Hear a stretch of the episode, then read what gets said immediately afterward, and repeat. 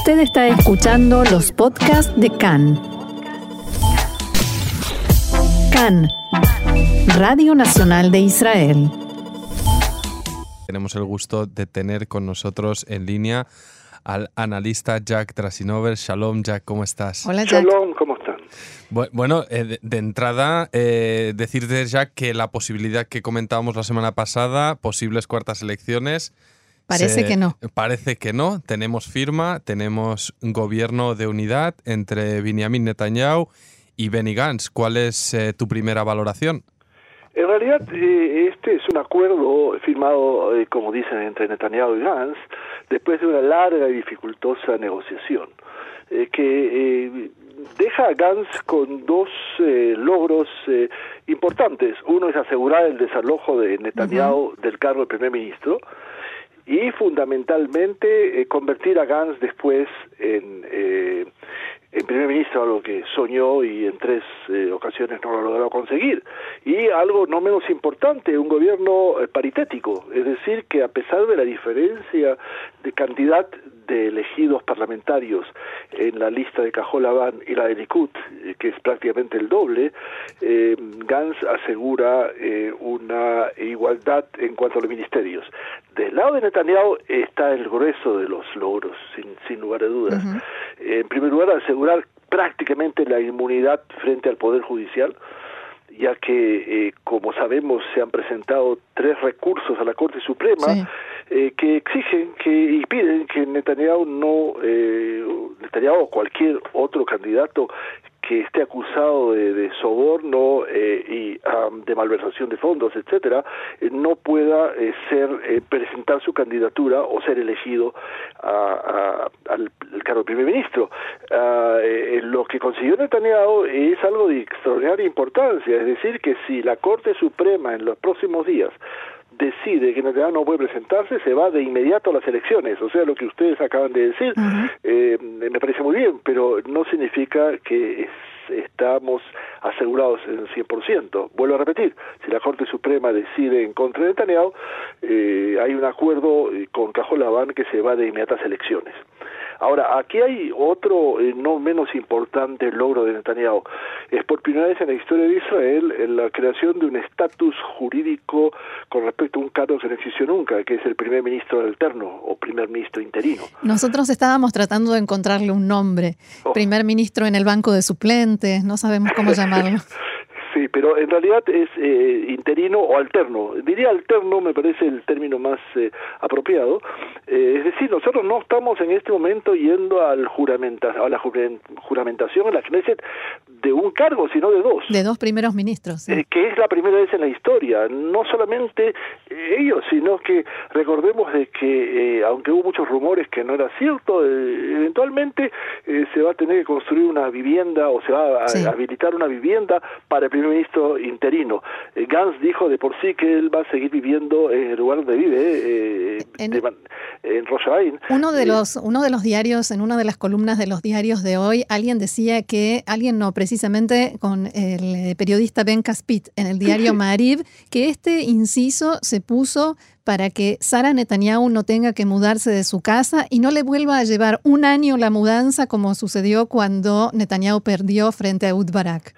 Sí, definitivamente Caspi tiene un humor eh, un poco ácido, si quiere, pero no está lejos eh, de la verdad porque es claro que eh, pero no solamente será Netanyahu, tampoco Netanyahu quiere dejar el, cargo. Aquí hay algo más importante detrás de esto, es decir, el cargo de primer ministro interino, eh, que en el primer término eh, lo tiene Gantz eh, por 18 meses, y después pasa Netanyahu cuando Netanyahu deje el cargo de primer ministro activo, no necesariamente pasa todo el campo de decisiones a, a, a sino en la segunda eh, etapa, Netanyahu sigue teniendo una serie de facultades eh, muy importantes.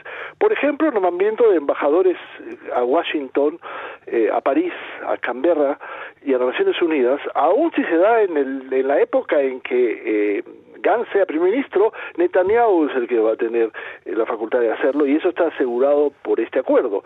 El, esto es eh, definitivamente un elemento muy importante. La otra, pero inclusive de mayor envergadura, es que el ministerio de, el ministro de Justicia, que según la repartición de cargos va a estar en manos de Cajola Van, eh, va a tener que eh, todas sus decisiones con respecto a su influencia en el marco de legislación y del eventual eh, la, eventual elección de, los juzgados va a necesitar la, eh, la aprobación del, del candidato a Likud, en este caso alguien que responde a la visión de Netanyahu. Y algo aún más importante que eso, deja a Netanyahu con el derecho a vetar al posible candidato del que va a ser próximo asesor jurídico de gobierno y al fiscal.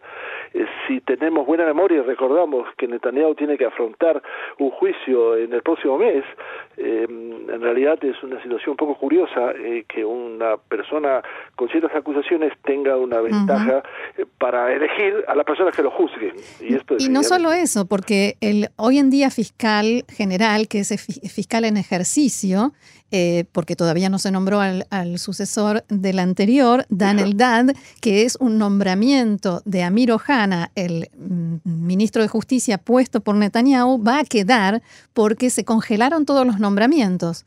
Eh, y se renuevan los nombramientos temporales, cosa que no está contemplado en la ley. Entonces, allí hay otra ventaja para el primer ministro en cuanto al tema jurídico. Yo creo que eh, eh, quizás Gans entró a la mesa de juego o al casino, si se quiere, pensando que tenía muchas cartas en la mano y, se quedó con una sola. Y es el hecho que lo asegura que en un momento determinado, por ley, eh, y, que impide la posibilidad que que Netanyahu en la primera etapa pudiera, o al final de su primera etapa pudiera eh, diluir o, terminar con, con, el mandato de la Knesset y dejar... Dispersar la Knesset. Exactamente, sino por el contrario, esto está por ley, de manera que no tiene posibilidad de impedir que Gans llegue a ser primer ministro. Pero es la única carta. Pero, eh, justamente, justamente, ya que aquí quería hacer eh, la incisión y lanzarte la próxima pregunta. Es decir, una cosa es lo que se ha firmado y está por escrito al respecto de lo que teóricamente mm. va a pasar en los próximos tres años. Ahora, viendo de dónde venimos y viendo en el país en el que vivimos, 18 meses son una eternidad. En tu criterio, según tu análisis, eh, las posibilidades de que Gantz asuma el cargo son el 100% o puede ocurrir de todo aquí y quién sabe que... Digamos, altas, medias o bajas. Eh, sí, por decirlo claro.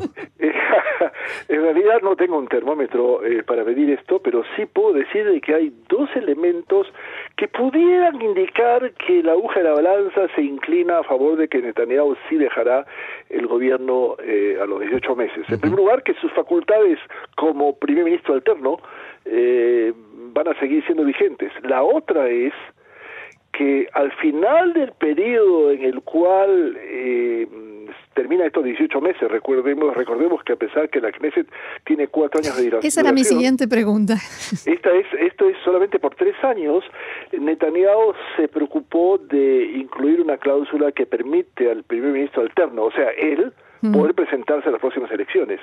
O sea que pudiera perfectamente entenderse de que le pudiera servir como elemento de preparación para una elección que mucha gente dentro del Likud consideró que si eh, Netanyahu hubiera ido ahora a las elecciones hubiera llegado a, un éxito excelente, extraordinario, como de 40 bancas, algo que no es insoñable en el marco del Likud, eh, cerca de lo que Ben Gurión consiguió en la primera Knesset, que eran 46.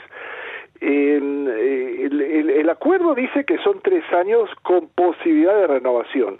O sea, ahí hay un, espacio eh, eh, que se plantea, eh, además de que solamente al terminar este año, esos 18 meses, estos 36 meses, pudiera darse inmediatamente una elección.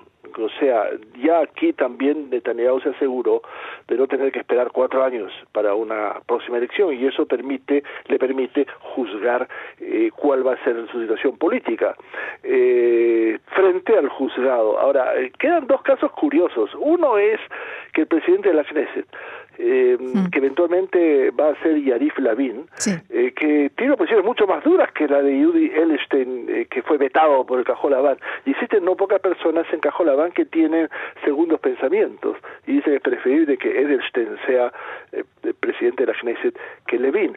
esa es la razón por la que no hay todavía una decisión total quién de los dos va a ser primer ministro. Aquí este acuerdo tiene varios problemas. Eh, tanto en el bloque de derecha de Netanyahu como el de Cajolabán. En el bloque de derecha, eh, la primera pregunta y la gran interrogante es qué pasa con Yemina, aquel socio fiel de la el, del Likud, al cual definitivamente me atrevo a decir, aunque no eh, no pueda ser muy elegante ese término, Netanyahu no soporta. Eh, también por influencias de la casa de, de, la casa de Balfour eh, y entonces eh, quizás la posibilidad de darles cargos menores es lo que le permita tener hoy en Mina sujeto dentro del gobierno con mucho menor fuerza que la que tenía en el gobierno anterior o directamente en la oposición en la cual pudiera ahogarse en un mar quizás sin saber nadar. La otra perspectiva es la efervescencia que existe hoy día en el marco del Likud, eh, que plantea con justa razón muchos candidatos a ser ministros. Nosotros tenemos el doble de bancas eh, que Cajola y miren cuántos ministerios nos queda. No olvidarnos que dentro de los ministerios que se le adjudica al Likud va a tener que integrar a los socios fieles de la coalición, especialmente a la ortodoxia. Y entonces esto lo reduce. Y además a Orly Levy, eh, aquella acróbata política eh, que logró presentarse en lista de izquierda y pasar después al bloque de que va a recibir el cargo de, ministro de, eh, de, la cuota de Likud. Si hablamos de los diarios de hoy, los calificativos hacia Orly Levy son durísimos. ¿Me, me permites celebrar el, el, término de acróbata política? Es una manera muy, muy soft de, de tratarlo. Muy elegante. Exacto. Bueno, nosotros intentamos mantener eh, los políticos. Siempre. Eh, y a otro es en el bloque de Cajolabán, eh, la desaparición total, casi total de Abodá que en realidad un, gobierno, un, mm. un, partido que tuvo el año 48 46 bancas tiene hoy dos puestos eh, asegurados en el gobierno con mucha eh, con mucha eh, tranquilidad pero quizás sin pensar en el futuro. Y esto definitivamente es un importante. El otro es qué pasa con toda la oposición eh, si tenemos que no tenemos una oposición como en tiempos anteriores el Likud en la época en que el laborismo estaba en el gobierno era un grupo sólido formado eh, y con una dirección unitaria en el caso de homenaje en Begin en este momento tenemos eh, casi cuatro grupos Yeshatit y, y, eh, de la PIT a, y José de Israel de Yalom diríamos un grupo Meretz que más a la izquierda con tres eh, bancas y la lista árabe unificada o la lista unificada de 15 bancas. Si a eso le agregamos Yemina en caso de que no se integre el gobierno, tenemos una un rompecabezas eh, que difícilmente va a poder tomar una actitud eh, digamos única frente a cualquier problema que se plantea. Pero suena a que Lieberman, Lapid y Moshe Alon pueden llegar a hacer frente común eh, no solo contra Netanyahu, ahora también contra Gantz. La ofensa y la traición, como ellos lo ven, fue muy grande. Ciertamente, pero no es casualidad que no ubiquen la oposición a Lieberman, porque nadie sabe de con mm. qué carta juega. Eh, si hay algo eh, insólito en la política israelí es que eh, cuando eh, los candidatos entran a la mesa de, del casino, se sientan con las cartas, todos pueden ver esas cartas, menos las cartas de Lieberman. Eh, es decir, eh, Lieberman no tiene la posibilidad de volver a entrar al gobierno y vamos a ver qué tipo de oposición va a poder hacer en la Knesset.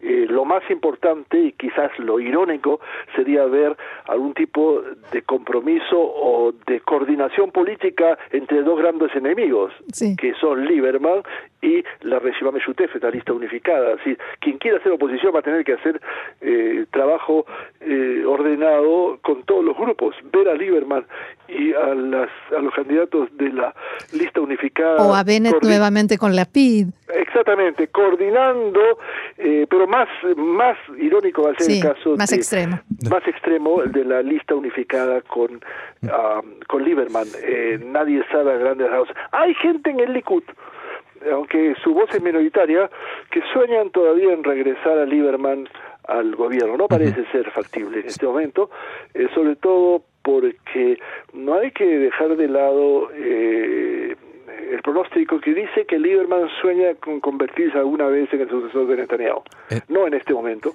sino el líder de la derecha. El hecho que él está ubicado en lo que pudiera llamarse a la izquierda es circunstancial.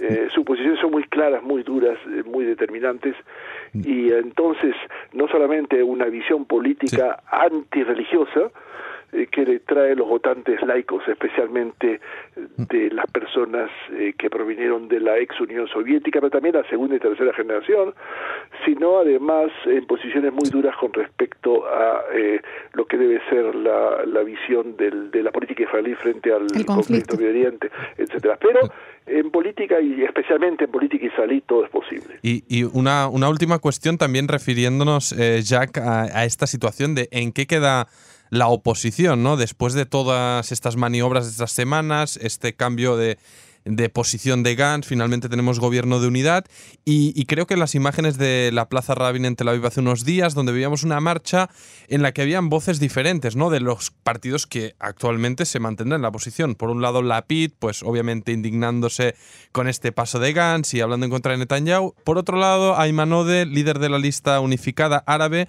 apelando pues a la necesidad de unir judíos y árabes para lograr derrotar de un modo a, a Netanyahu. ¿Cómo ves que debería articularse si es que es posible, una nueva oposición política, porque a día de hoy y tras el hundimiento de, de Aboda y esta situación, es obvio que que no existe.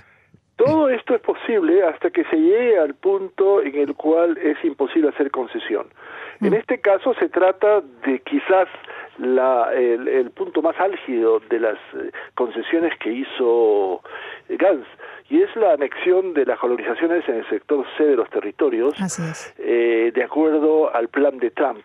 Eh, vale decir, antes de noviembre de las elecciones americanas, Gans eh, aceptó eh, que se plantee ese tipo de anexión.